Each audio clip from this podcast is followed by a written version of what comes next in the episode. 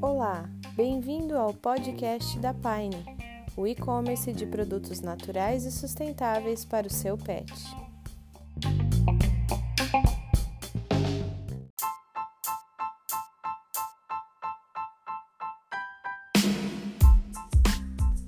Boa noite a todos, meu nome é João, irei apresentar o episódio de hoje. Episódio esse que traz o Dr. Eduardo Rossi, veterinário, e que irá falar um pouquinho com a gente sobre a relação do frio e os cães. A gente está se aproximando do inverno e nunca é demais ter informações sobre como cuidar dos nossos pets durante essa época fria do ano. Boa noite, doutor, tudo bem?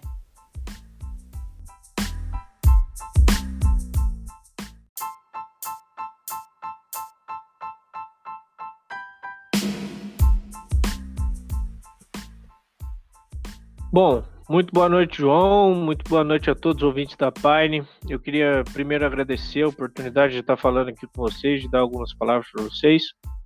Mas vamos lá. Os cães sentem frio sim, tá? É, a temperatura corporal deles é, já é mais alta do que a nossa.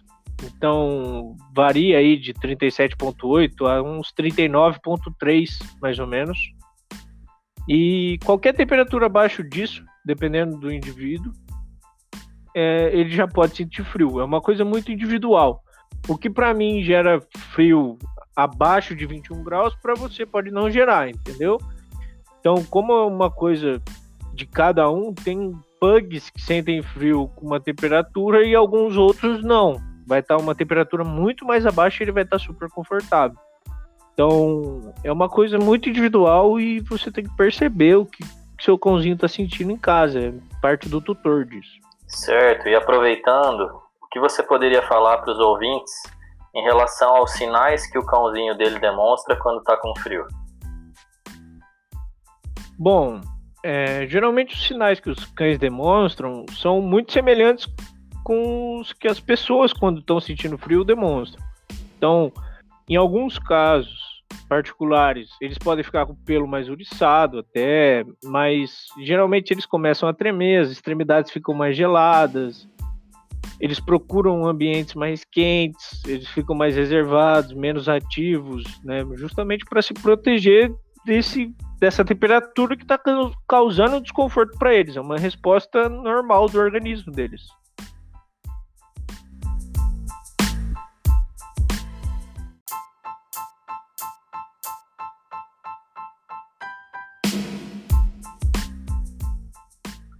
Doutor, com certeza uma dúvida que as pessoas que estão nos ouvindo agora estão tendo em relação a quais são as raças ou qual, quais são os cães que sofrem mais com essas épocas mais frias do ano.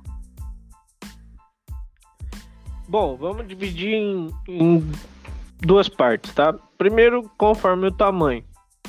Geralmente os cães de médio porte ali, eles têm menos dificuldade com essa época do ano porque eles são mais equilibrados. É, então vamos por assim, geralmente os cães pequenos têm, e grandes têm mais frio, porque as extremidades são mais suscetíveis, tá?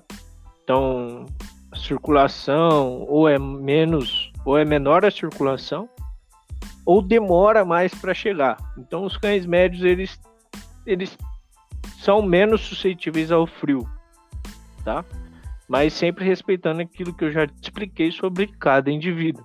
Tem os cães médios que sentem mais frio que os outros. E qual seria um exemplo de uma, de uma raça média, uma raça de porte pequeno e uma raça de, de porte grande, para exemplificar para os ouvintes?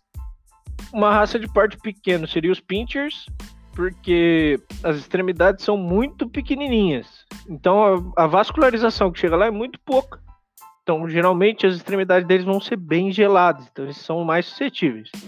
Raças grandes, eu gosto de usar muito um exemplo que é da minha irmã, que uma raça que é pouco conhecida, chama Rhodesian, Rhodesian Ridgeback. Eles têm orelhas longas, eles são muito compridos, ou o dog alemão também, um outro exemplo, só que ele é mais, ele é maior um pouco que o Rhodesian. Então, os membros a vascularização demora mais para chegar. Então eles também são mais suscetíveis aos frios, ao, ao frio. tá? Então, tanto membros quanto extremidades, orelha, cauda e etc. E as raças médias, que seriam menos suscetíveis, a gente pode enquadrar aí mestiços, é, pode enquadrar cockers, tem a influência do pelo, mas, por exemplo, um cocker com pelo tosado, ele é mais equilibrado. Em raças desse porte médio, Beagles, por exemplo, é um bom exemplo para raças de porte médio. E também daí a gente separa em raças, né? Que daí vem tamanho do pelo, percentual de gordura que cada raça tem, que são isolantes térmicos. Então, por exemplo, o labrador tem duas pelagens, o husky são, são cães que são preparados para o frio, tá? E geralmente gostam muito de água quando está calor, justamente para se refrescar. Muito interessante.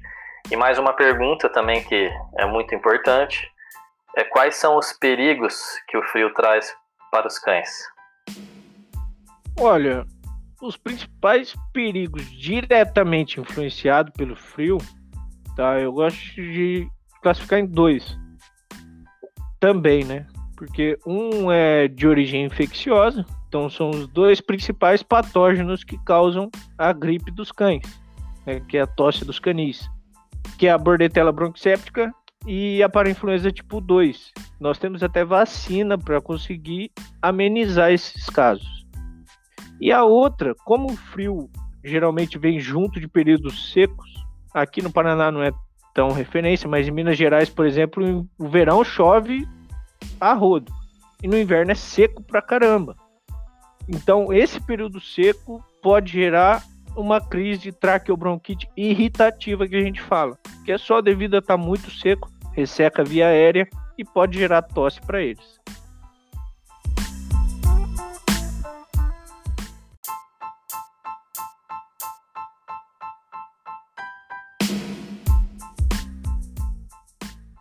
Realmente, doutor, são muitos detalhes, né? E é muita informação bacana. Mas infelizmente a gente está chegando ao fim.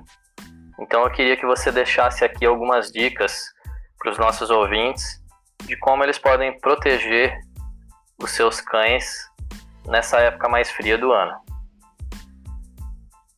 Olha, é, para a gente proteger eles não só do frio, como desses probleminhas que pode, o frio pode causar para eles, eu acho bem interessante a gente começar adotando roupinhas, né, para eles usarem roupinhas. Isso já ajuda a proteger e manter a temperatura. Segundo, ter caminhas confortáveis e mais quentes usar cobertas, usar até se não tiver alguma coberta, jornal, o que for para ajudar eles a manter a temperatura também. É, dá para a gente evitar nessas raças que tem pelo longo de tosar nessas épocas do ano, porque isso pode gerar complicação para eles. Os passeios, eu acho legal a gente alternar com os períodos do verão, porque no verão tá muito quente durante o período da tarde pode acabar agredindo os coxins do cão passear à tarde. Então é legal a gente buscar o período de manhã e de noite. Já no inverno, vai estar tá muito frio nesses períodos. Então, se você não tiver uma roupinha, né, é legal você pegar e passear com ele no período da tarde, que já vai estar tá uma temperatura mais legal para ele. Outra dica que eu acho que é a mais interessante é brincar bastante com ele, porque isso favorece ele a gastar energia, né, evita outros tipos de problema e ele já vai deitar, daí já tá com o corpo mais aquecido, depois já vai deitar já fica mais confortável.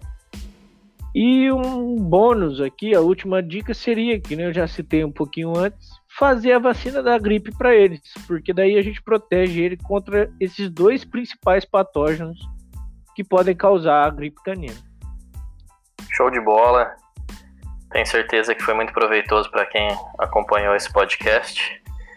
E eu queria te agradecer, doutor Eduardo, pelo, por ter aceito o nosso convite de participar, de conversar com esse tema, uma vez que a gente está se aproximando do inverno, já está começando a esfriar.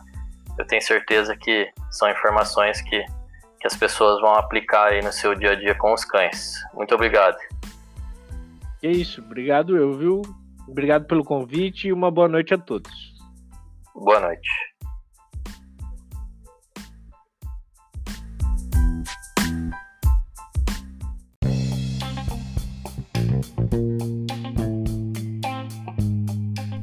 Você acabou de ouvir o podcast semanal da Pine.